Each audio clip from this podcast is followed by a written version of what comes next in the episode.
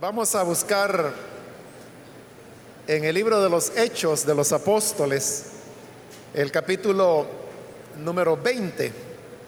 Ahí vamos a leer. Pueden abrir su Biblia o su aplicación en el celular, ¿no? Para leer la Biblia. Vamos a leer entonces la palabra de Dios en el libro de los Hechos de los Apóstoles, capítulo 20 Y leamos el versículo 24, que nos dice, sin embargo, considero que mi vida carece de valor para mí mismo con tal de que termine mi carrera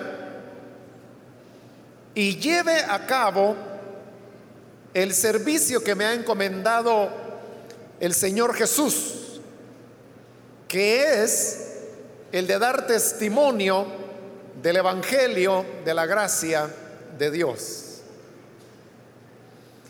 Solo eso leemos, pueden sentarse por favor.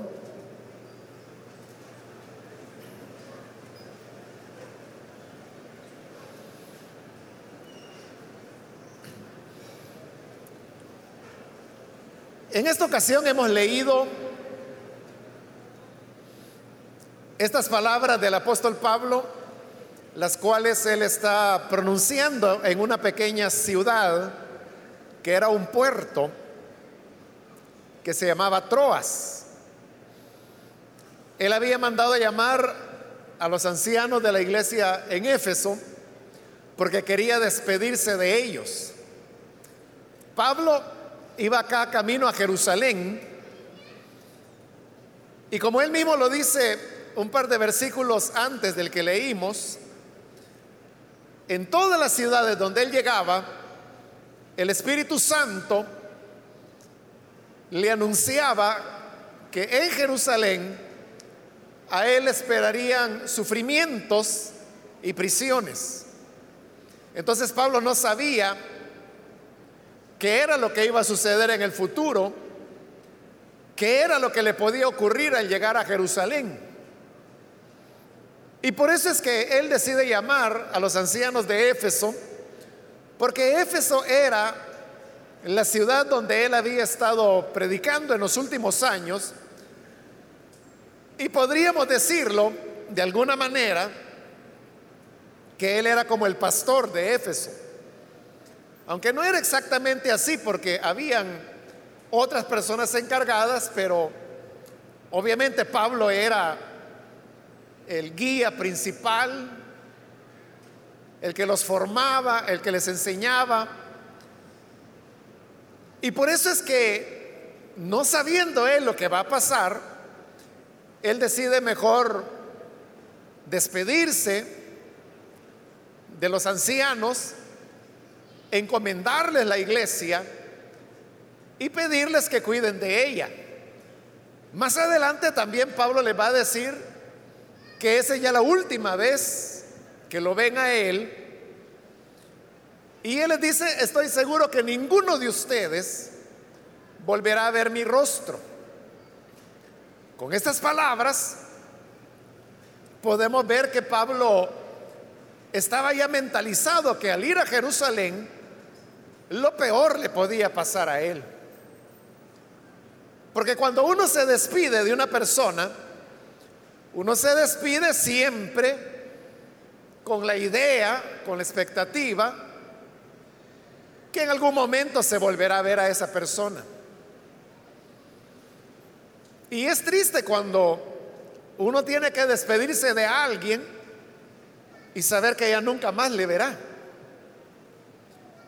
Y eso es exactamente lo que aquí está ocurriendo. Que Pablo le dice que ninguno de ellos volverán a ver mi rostro. Y en realidad así fue. Ya ellos no pudieron volver a, ver a Pablo, porque al llegar a Jerusalén, tal como el Señor le había dicho, él es puesto en prisión y ya no tiene oportunidad de regresar y visitar nuevamente a los hermanos de la iglesia de Éfeso. Ahora, frente a todo esto que estoy diciendo, hay una pregunta que quizás algunos de ustedes ya se están haciendo. Y la pregunta es si Pablo presentía que algo mal le iba a ocurrir si iba a Jerusalén. Y si por todas las ciudades donde él pasaba, el Espíritu le decía que en Jerusalén le esperaban prisiones y le esperaban sufrimientos, entonces ¿por qué razón es que Pablo insiste en ir a Jerusalén? ¿No debería más bien él haber entendido que si el Espíritu le estaba anunciando que le esperaban sufrimientos y prisiones, no era esa una voz de alerta para evitar ir a Jerusalén? Yo creo que sin duda era así. Bueno, y el hecho es que todo lo que el Espíritu dijo es exactamente lo que ocurrió. Ahí es donde Pablo pierde su libertad, cae preso. Y esta prisión lo va a llevar hasta Roma. Y todo esto es un proceso de años. De manera de que este, estas palabras que él está diciendo acá son ya como las palabras de cierre del ministerio de Pablo en libertad. Entonces la pregunta que nos hacemos es, ¿por qué Pablo insistía en ir a, Jerusalén si el mismo Dios le estaba anunciando las dificultades que habrían de sobrellegar? ¿Qué hubiéramos hecho cada uno de nosotros al estar en el lugar de Pablo?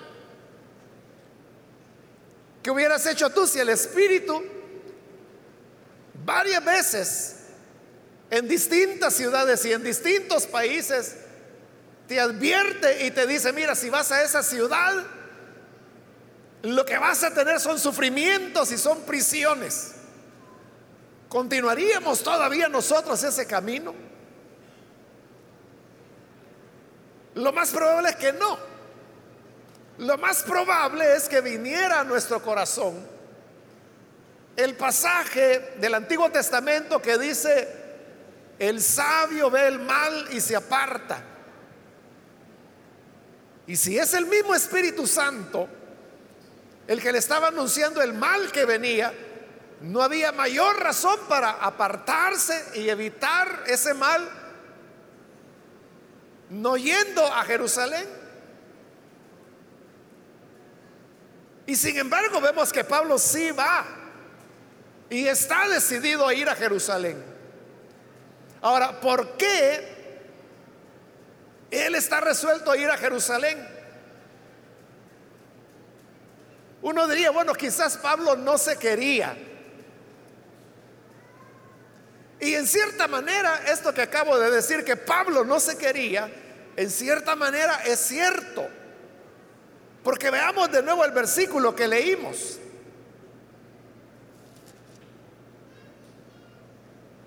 Considero, dice Pablo, considero que mi vida carece de valor para mí mismo. O sea, ¿quién es la persona que dice mi vida no tiene valor? Si los seres humanos podemos acostumbrarnos a todo, a cualquier cosa. menos a la muerte.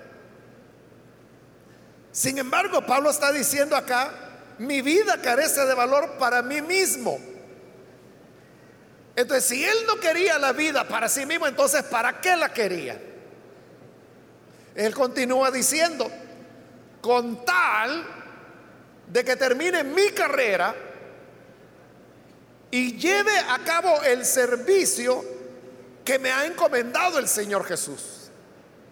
En otras palabras, lo que Pablo está diciendo es, mi vida tiene sentido únicamente para terminar mi carrera. Y cuando él habla de terminar la carrera, él mismo aclara que se está refiriendo a llevar a cabo, dice, el servicio que me ha encomendado el Señor Jesús. Para él,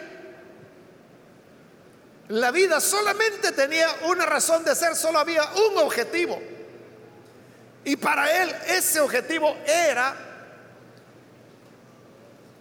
llevar a cabo el servicio para el cual el Señor Jesús lo había llamado. La palabra servicio que está utilizando él ahí, en el griego es la palabra diaconía, que es una palabra que a lo mejor algunos de ustedes conocen, sobre todo aquellos que les gusta leer. De seguro se han encontrado en más de algún libro cristiano con la palabra diaconía. ¿Y qué significa diaconía? Bueno, fíjense ustedes, diaconía suena como a diácono, ¿verdad? Como a diaconisa. Y realmente es así. El diácono es el que hace diaconía. La diaconisa es la que hace diaconía. Por eso es que se llama diaconisa. Y el diácono se llama diácono porque ofrece una diaconía. Pero ¿qué hace un diácono? ¿Qué hace una diaconisa? Bueno, aquí los pueden ver. Aquí hay diáconos, hay diaconisas juveniles. ¿Qué hacen ellos? Son los que los acomodan, les preguntan si necesitan algo. A la hora de que hay una persona que quiere venir aquí al frente para recibir oración, le acompañan, oran por él o por ella. A la hora de recoger ofrendas son quienes recogen la ofrenda. Algunos están en las puertas dando la bienvenida. Otros están en el parqueo ayudando para que los vehículos se aparquen ordenadamente. Entonces, ¿qué es lo que hace el diácono? Es servir. En otro lugar, a lo mejor les, les llamarían edecanes que son las personas que están para orientar a la gente que llega, para atenderlos si se les ofrece algo, para darles información si la piden, etcétera. Entonces, el diácono, la diaconisa es alguien que sirve. Por eso es que la palabra diaconía aquí se ha traducido servicio. Entonces dice, mi vida no tiene valor para mí mismo con tal de que termine mi carrera y lleve a cabo el servicio, la diaconía que me ha encomendado el Señor Jesús. Entonces Pablo está diciendo ahí algo importante. Y es que en su vida había un propósito, había una finalidad. Y esa finalidad era ofrecer a las personas el servicio que Dios le había encomendado a él ofrecer. ¿Cuál era ese servicio? El servicio que me ha encomendado al Señor, dice, es el de dar testimonio del Evangelio de la gracia de Dios. Entonces Pablo estaba muy consciente que él había sido creado, que él tenía vida, y que él había sido alcanzado por el Señor con el propósito que él diera servicio presentando el Evangelio de la gracia de Dios. es bien claro, él sabía que ese era el propósito de su vida. Si uno le preguntara a Pablo, Pablo, ¿y usted para qué existe? ¿Para qué sirve usted? Ah, bueno, yo existo para anunciar el Evangelio de la gracia de Dios. Y si se le preguntaba a Pablo, ¿cuál es el propósito que usted persigue en su vida? Anunciar el Evangelio de la gracia de Dios. Entonces él tenía claro cuál era el propósito de su vida. Entonces ahora nosotros podemos hacernos la pregunta. Y la pregunta sería, ¿cuál es el propósito de tu vida? U otra manera de hacer la pregunta, ¿cuál es el propósito de tu existencia? ¿Para qué existes?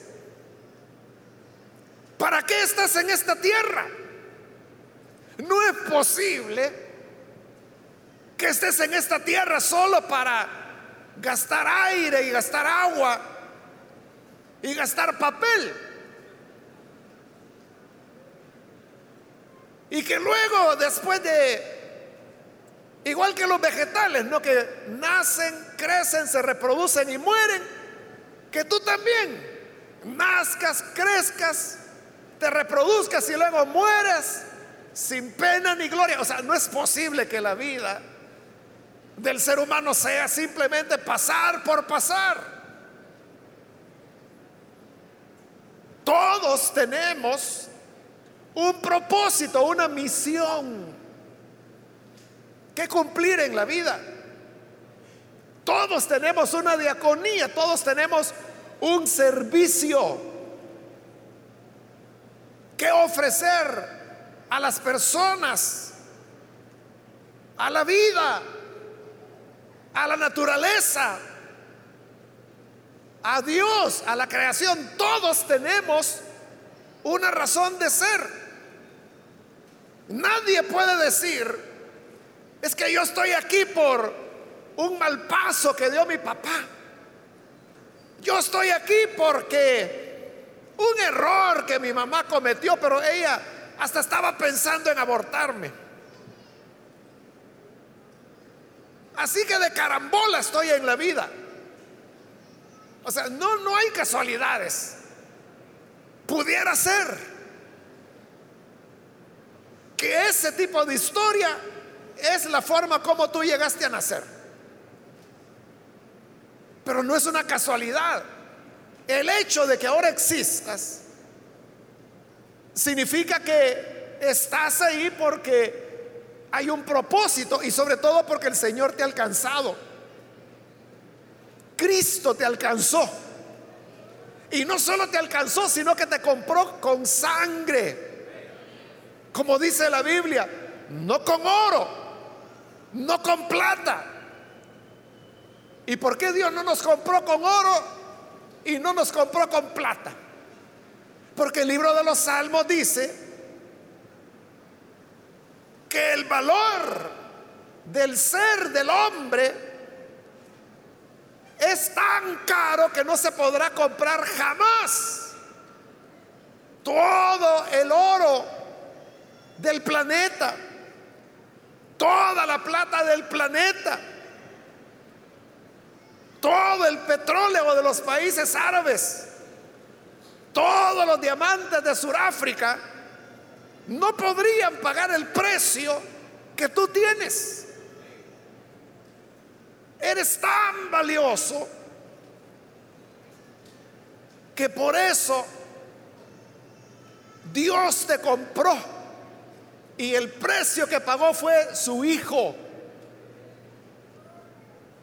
Él dijo, les entrego a mi hijo, temen a este y te tomo a ti.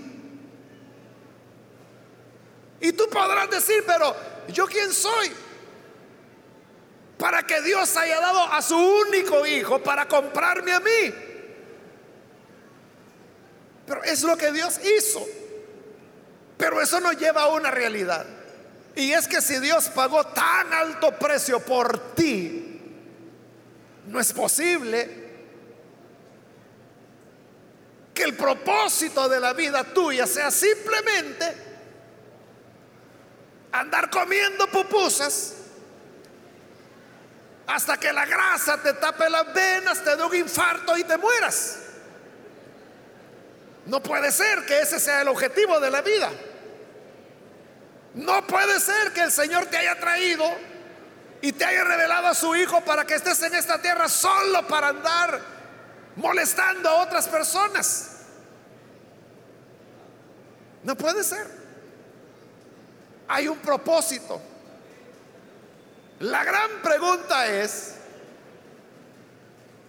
¿cuál es ese propósito? Otra vez vuelvo a preguntar, ¿para qué vives? ¿Para qué existes?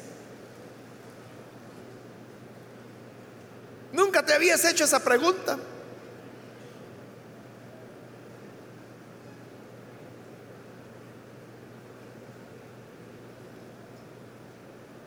Me recuerdo de unas, bueno, una historia que me contaron unas hermanas que trabajan en un proyecto que tenemos por ahí con niños viviendo en situación de extrema pobreza. Niños que llegaron a este proyecto como de tres años. Y me contaba la hermana que, bueno, a cada niño que llegaba le preguntaban qué quería ser cuando fuera grande. Eran niños de tres años, ¿no? Pero ellas ya le hacían la pregunta, ¿qué quieres ser cuando seas grande? Y como son niños así que viven en, lugares de acentuada pobreza, pues le preguntaron a un niño, ¿y qué quieres ser cuando seas grande? Y él respondió, Mayello. No podía pronunciar la R para decir marero, pero dijo, Mayello quiero ser. Bueno, así lo tomaron, porque ese era el propósito, ese es el propósito de, de esos programas. Estos niños hoy ya tienen 18, 19 años, los más chiquitos tienen 17 o ya son adolescentes, ya son señoritas las que llegaron niñas. Pero este mismo niño solo había pasado unos meses de estar en el proyecto cuando le volvieron a preguntar, ¿qué quieres ser cuando seas grande? Y él dijo, bombero. Ya había cambiado su mentalidad. Pero yo te estoy preguntando a ti, ¿para qué vives? ¿Cuál es tu objetivo en la vida? Todos tenemos algo que Dios quiere que hagamos.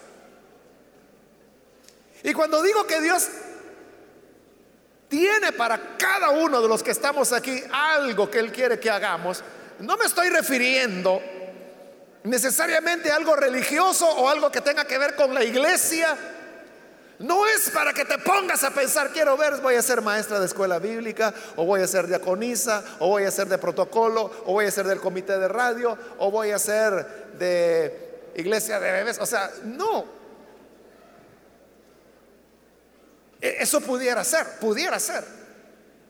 Que como Pablo, que en el caso de él, la coinonía, el servicio para el cual él existía, para el cual él vivía, era presentar el Evangelio de la gracia de Dios, que lo hizo muy bien. Por eso es que nosotros hoy sabemos que la salvación es por gracia y no por obras, porque Pablo cumplió muy bien la tarea, la coinonía que Dios le entregó, el servicio que él tenía que hacer, y era presentar el Evangelio de la gracia de Dios. Por eso es que tenemos dos mil años de herencia cristiana, porque Pablo cumplió muy bien su tarea. Esa era la de él. Pero esa no es la tuya. Porque hoy ya no se necesita que nadie más venga para poner las bases del Evangelio, de la gracia de Dios, porque Pablo ya la puso. Él lo dijo claro, nadie puede poner otro fundamento. Lo que pueden, dijo Pablo, es edificar sobre el fundamento que yo ya puse. Pero que nadie más lo va a poner solo. Era algo exclusivo que le correspondía a él. Bueno, eso era él. Pero a ti, ¿Qué es lo que Dios quiere de tu vida? ¿Hacia dónde vas? ¿Hacia dónde te diriges? ¿Cuál es la finalidad?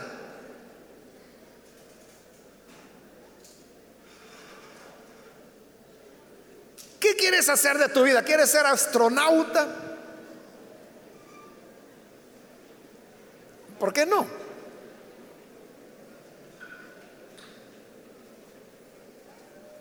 O sea, si ese es tu deseo, esa es tu meta, ¿qué te impide alcanzarla? De hecho, hay un, en el staff de, astronautas que están mandando a la estación espacial, Libertad se llama, hay un salvadoreño. Todavía no ha salido del espacio, pero él está ya en el staff, o sea, en el momento en que se necesite, él va a ir, es salvadoreño. Será el primer astronauta salvadoreño que salga del planeta Tierra. Es simplemente lo que él quería. Entonces, ¿qué quieres ser tú? ¿Quieres ser un cirujano? ¿Quieres ser un científico? ¿Quieres ser un bioquímico? ¿Quieres ser un ingeniero nuclear? ¿Quieres ser un geofísico? ¿O quieres ser pintor? ¿Quieres ser artista? ¿Quieres ser escultor? ¿Quieres ser escritor? O sea, estoy hablando de estos ejemplos para que veas que no necesariamente es que el servicio que Dios quiere de ti es necesariamente religioso. Puede ser que algunos aquí digan, el Señor me llamó a mí para anunciar el Evangelio, para ser misionero. Excelente. Pero a otros puede ser que los está llamando a otras cosas. Pero todos tenemos que tener claridad de cuáles son nuestros planes en Dios. Y los planes en Dios son los que Dios pone en nosotros.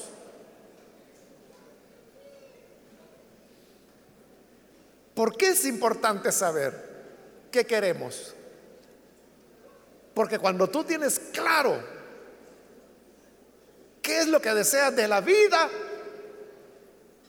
nada te va a detener. Nada te detendrá. Es lo que está ocurriendo con Pablo y esto responde a la pregunta que nos hacíamos. Si el Señor le estaba diciendo a Pablo que en Jerusalén le esperaban prisiones y sufrimiento. ¿Por qué Pablo va? ¿Por qué le está diciendo? Es que mi vida no tiene sentido si no es para cumplir mi servicio, mi diaconía, que es anunciar el Evangelio de la gracia de Dios. Entonces dice Pablo, yo no nací para estar cómodo. Yo no nací para evitarme sufrimientos.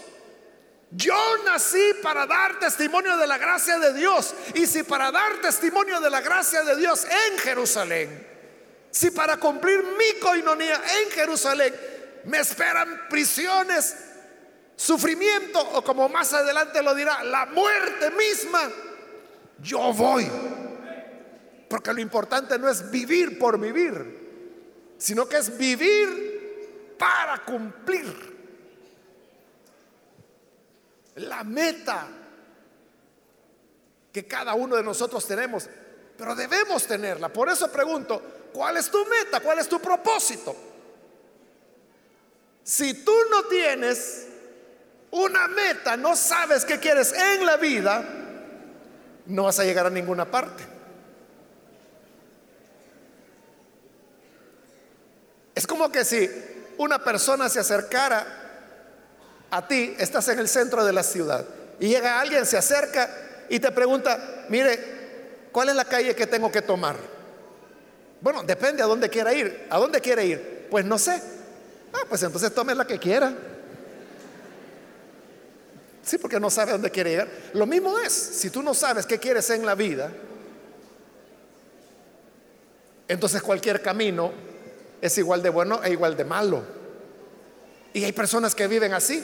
No tienen un propósito en la vida, no tienen un plan. Simplemente van a lo que la vida dice.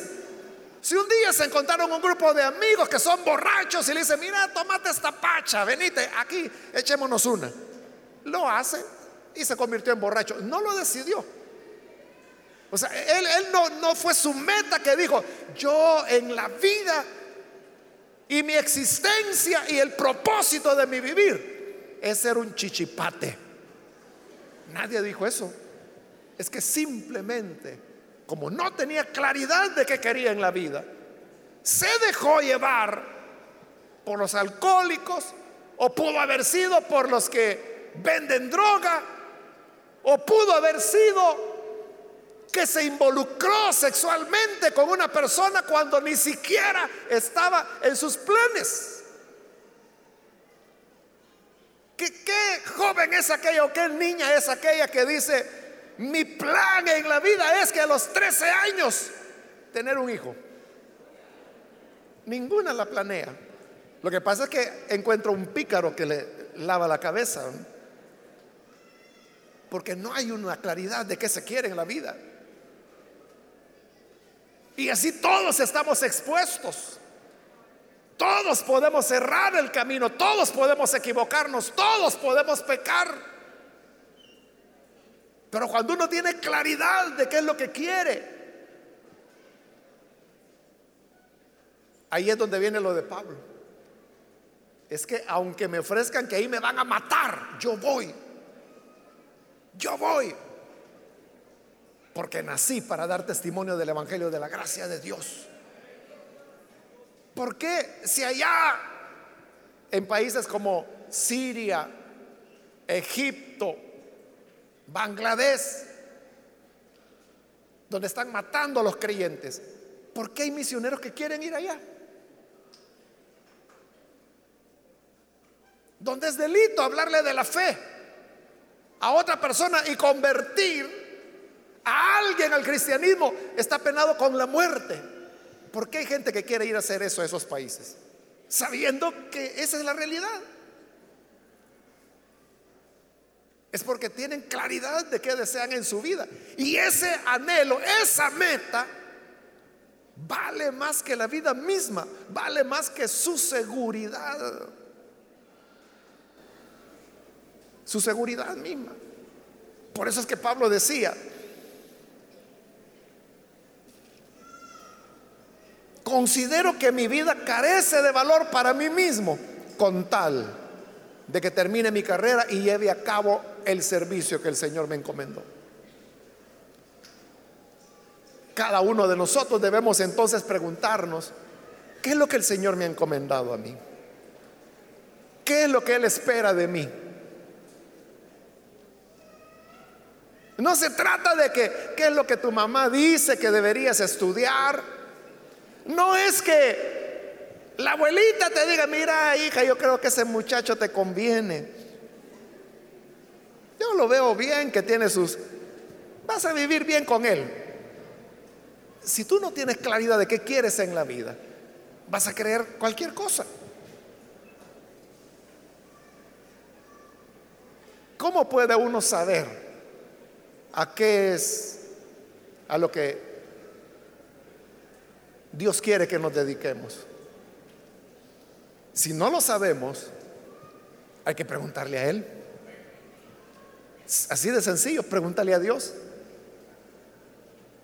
Claro, es que si te emplean en una oficina y no te dicen qué hacer, lo lógico es que vayas donde el jefe o al encargado, al superior inmediato y preguntarle, oiga, hoy es mi primer día de trabajo, pero no me han dicho ¿Qué es lo que voy a hacer? Dígame, aquí estoy a la orden. Y te dirán qué hacer. igual, si estás aquí, tienes vida, tienes la vida por delante y no sabes qué hacer, pregúntale al que te dio la vida y dile, Señor, yo estoy aquí, estoy vivo, respiro, como, bebo, estoy bien, estoy dispuesto, estoy a la orden, me salvaste, me revelaste a tu Hijo, me compraste a precio de sangre, ahora soy tuyo. Y sé que todo esto no es en vano. Entonces, Señor, te pregunto, ¿qué quieres que haga? Eso es lo que Pablo hizo. Cuando iba camino a Damasco y la gloria del Señor lo derribó y cayó en la tierra y quedó ciego. Dos preguntas hizo Pablo. La primera fue, ¿quién eres? Y le digo, pues yo soy Jesús a quien tú persigues. Y la segunda pregunta, ¿qué quieres que haga?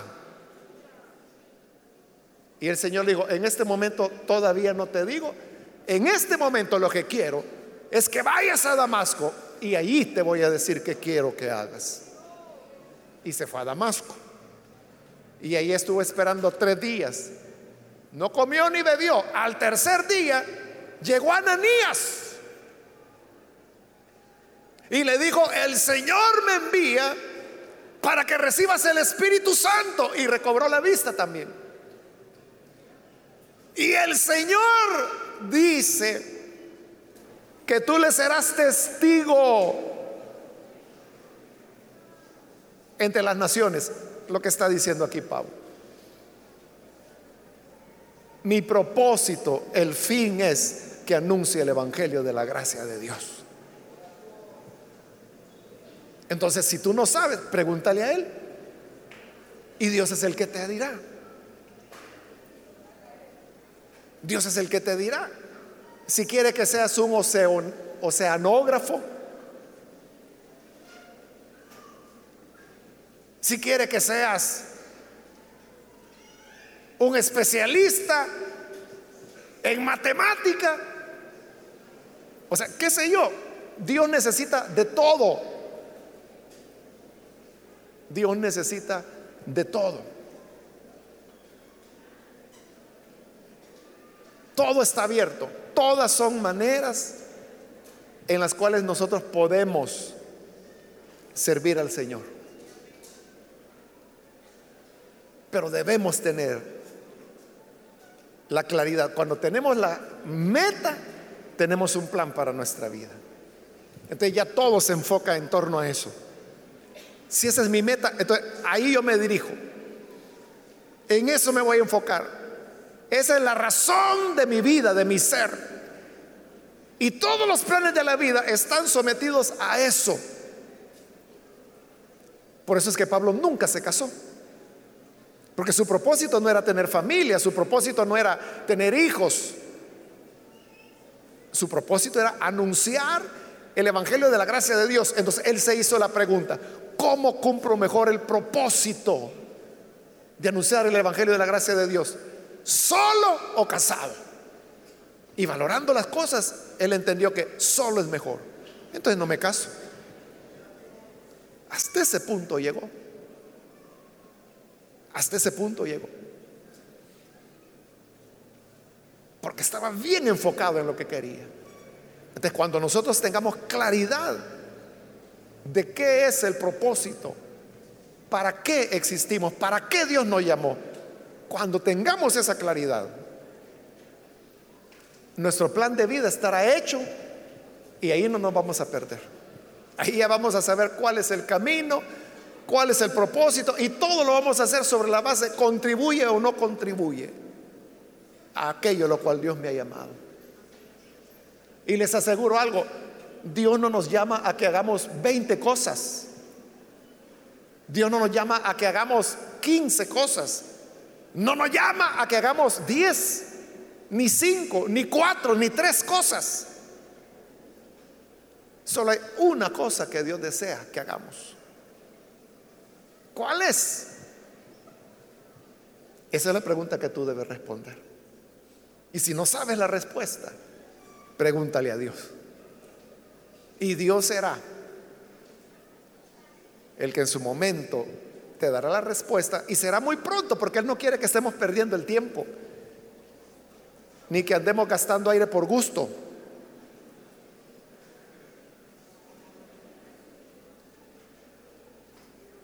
Así que eso es fundamental para hacer nuestros planes en Dios. Vamos a orar, vamos a cerrar nuestros ojos y yo quiero hacer ahora una oración por aquellas personas, aquellos muchachos o señoritas que desean entregar su vida al buen Salvador. Si hay alguien que aún no ha recibido a Jesús, ese es el primer paso para saber y conocer si la gracia, o más bien cuál es la, la coinonía, cuál es la meta, la misión que Dios tiene para ti. Eso es lo primero, conocer a Jesús. Cuando conocemos a Jesús, entonces el designio que Él tiene para nosotros cambia. Pablo nos dice en el libro de los Hechos, yo había entendido, dice Pablo, que mi propósito en la vida era perseguir a los creyentes y acabar con esa enseñanza acerca de Cristo. Hasta que Cristo se le apareció. Y al tener su conversión entendió que el fin en su vida debería ser anunciar el evangelio que antes combatía. A veces Dios nos da giros así en la vida que nos hace ser lo opuesto de lo que antes éramos. Pero es cuando encontramos el propósito de nuestra existencia. ¿Hay entonces algún muchacho o muchacha que necesita venir a Jesús? En el lugar donde estás puedes ponerte en pie en señal que deseas recibir al Hijo de Dios y vamos a orar por ti. Cualquiera que necesita venir para creer en el buen Salvador, puedes ponerte en pie o levantar tu mano y vamos a orar. Con toda confianza puedes venir y vamos a orar para poner tu vida en las manos del Señor. Hazlo con toda confianza. El Señor está acá y Él tiene una misión que te ha encomendado. ¿Quieres conocerla? Recíbele como Salvador en primer lugar. ¿Puedes ponerte en pie? Hoy es el momento para venir. Hoy es cuando la gracia del Señor está abierta. Él está con los brazos extendidos esperándote. ¿Te has ido lejos? ¿Te has desviado en tu camino? Hoy es el momento de volver. Ven al Hijo de Dios. Muy bien, aquí hay un joven que pasa, bienvenido. Dios te bendiga. Alguien más que necesita pasar. Hoy es el momento para hacerlo. Muy bien, acá hay un jovencito también, bienvenido. Alguien más que necesita venir al buen Salvador. Puedes ponerte en pie. Queremos orar por ti. Hazlo con toda confianza. Pues hoy es cuando el Señor está llamando. Quiero ganar tiempo y aprovechar también si hay hermanos, hermanas que se han alejado del Señor. Nos alejamos porque no tenemos claro qué queremos en la vida. Y cuando uno no sabe qué quiere en la vida, termina haciendo cualquier cosa. Y muchas veces cosas de las cuales después nos lamentamos. ¿Quieres reconciliarte con el Señor? Ven ahora muy bien, aquí hay una jovencita, bienvenida. ¿Alguien más que necesita pasar? Puedes ponerte en pie, ya sea que es primera vez que vienes al Hijo de Dios o si necesitas reconciliarte. Ven, que hoy es cuando las puertas están abiertas. Muy bien, aquí hay otro muchacho, bienvenido. Aquí adelante hay otra niña, bienvenida. Aquí hay otro joven, Dios te bendiga, bienvenido. Alguien más que necesita pasar. Acércate, ven. Que hoy es el día cuando la gracia del Señor está abierta para recibir a todo aquel que con sinceridad necesita venir. ¿Hay alguien más?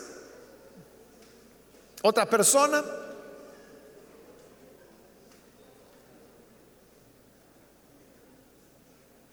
Ven.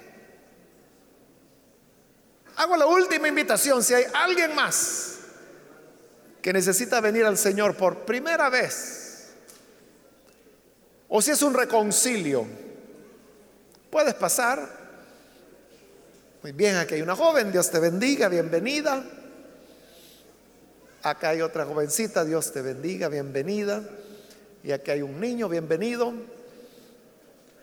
Y aquí hay una niña, Dios la bendiga, también bienvenida.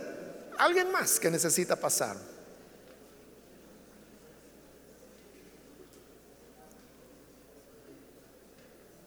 Voy a finalizar la invitación. Esta ya la última llamada, pero si hay alguien más. Muy bien, aquí hay una joven, bienvenida. Esta fue ya la última invitación. Muy bien, aquí hay un muchacho, Dios te bendiga. Bienvenido también. Y aquí adelante hay otro joven, Dios te bendiga, bienvenido. Aquí hay un niño también, bienvenido. Aquí adelante hay otro niño, bienvenido también.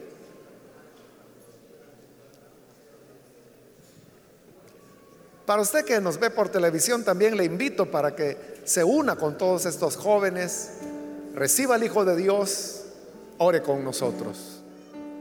Señor, te damos las gracias por cada muchacho, muchacha que está aquí al frente, como también las personas que están viendo por televisión, escuchando por la radio o viendo por internet. A todos aquellos, Señor, que hoy vienen para rendir sus vidas a ti. Lo hacen, Señor, porque anhelan conocer y saber cuál es el propósito que tú tienes para cada uno de ellos. Les presentamos, Señor, para que sean pueblo tuyo, instrumento tuyo, que no se aparten, Señor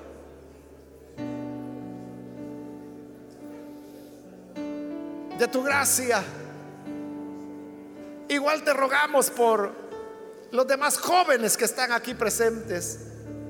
Revela y enseña a cada uno cuál es aquel propósito para el cual tú nos llamaste y para el cual invertiste a tu Hijo en nosotros. Gracias Señor por haber hecho una inversión tan grande que hoy nosotros queremos honrarla y queremos honrarla cumpliendo ese plan que tú nos has entregado. Bendice, Padre, a cada joven, a cada señorita. Y estamos seguros que esos sueños y esos propósitos, esos servicios que tú nos encomiendas, Tú te encargarás de abrir las puertas. Tú te encargarás, Señor, de proveer los medios, los caminos y las personas para que ese designio sea alcanzado y cumplido. En ti confiamos, Señor, que no sea nuestro corazón, sino que sea tu espíritu, que no sea nuestro deseo sino que sea tu voluntad la que nos propongamos cumplir. Por Jesús nuestro Señor lo pedimos. Amén.